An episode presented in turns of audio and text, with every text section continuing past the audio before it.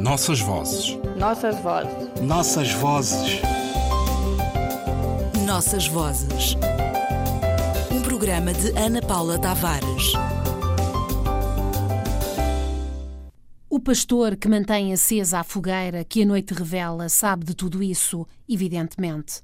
Sendo agosto, os bois que tem consigo poderão ter descido meses antes das alturas da serra, permanecido algum tempo depois das chuvas na zona dos bosques secos, onde ocorrem as baixas aluvionais que justificam a implantação ali das residências principais das famílias. Depois chegado até aqui, para aproveitar estas franjas de território pastoril antes que as chuvas da serra os chamem de novo e de novo apontem para lá. O problema aqui neste tempo é a água. Há muito que se esgotou a água das pedras e da lagoa do Canoúia, que se forma em anos de muita chuva, à beira dos paralelos. Secou. Mas o gado, que agora aqui se mantém, irá beber de dois em dois anos no leito do Bero, que secava para além daqueles morros. E aí a água dura todo o ano. E andando por aqui, os próprios bois sozinhos saberão encaminhar-se para os afloramentos de sal que o Bero também dá. Além de pastos e de água, o gado precisa também de sal. E estás na vizinhança, no meio deste deserto, de um importante banco de sal. As populações do Sayona, com quem mais tenho privado, recorrem ao sal do Lute, do Vitelo, encostado à serra, e a este que o Bero dá. Vêm buscá-lo para uso doméstico ou trazem aqui o gado. Rui Duarte de Carvalho. Vou lá visitar pastores. Excerto.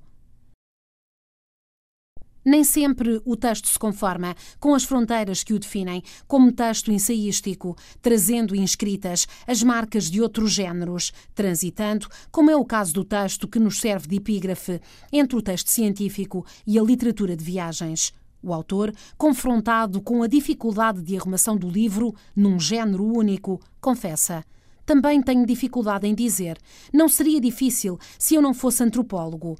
Revela a minha condição de poeta que atravessa o livro todo tentando situar estas populações num enquadramento histórico e geográfico. Também elabora ficções, as histórias que passam à volta, todo o processo de ocupação colonial daquela zona no sul de Angola, que até hoje está povoada de personagens que tratei com liberdade de criador, mas sem inventar nada.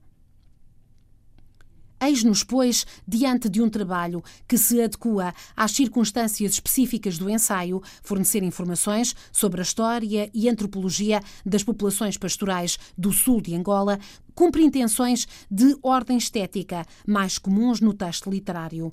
O autor modela a linguagem através de um rigoroso trabalho de escolha das palavras que melhor se adequam à transmissão de conhecimentos, sem deixar de contar uma história e de fixar todas as outras histórias que crescem à volta do corpo principal do texto.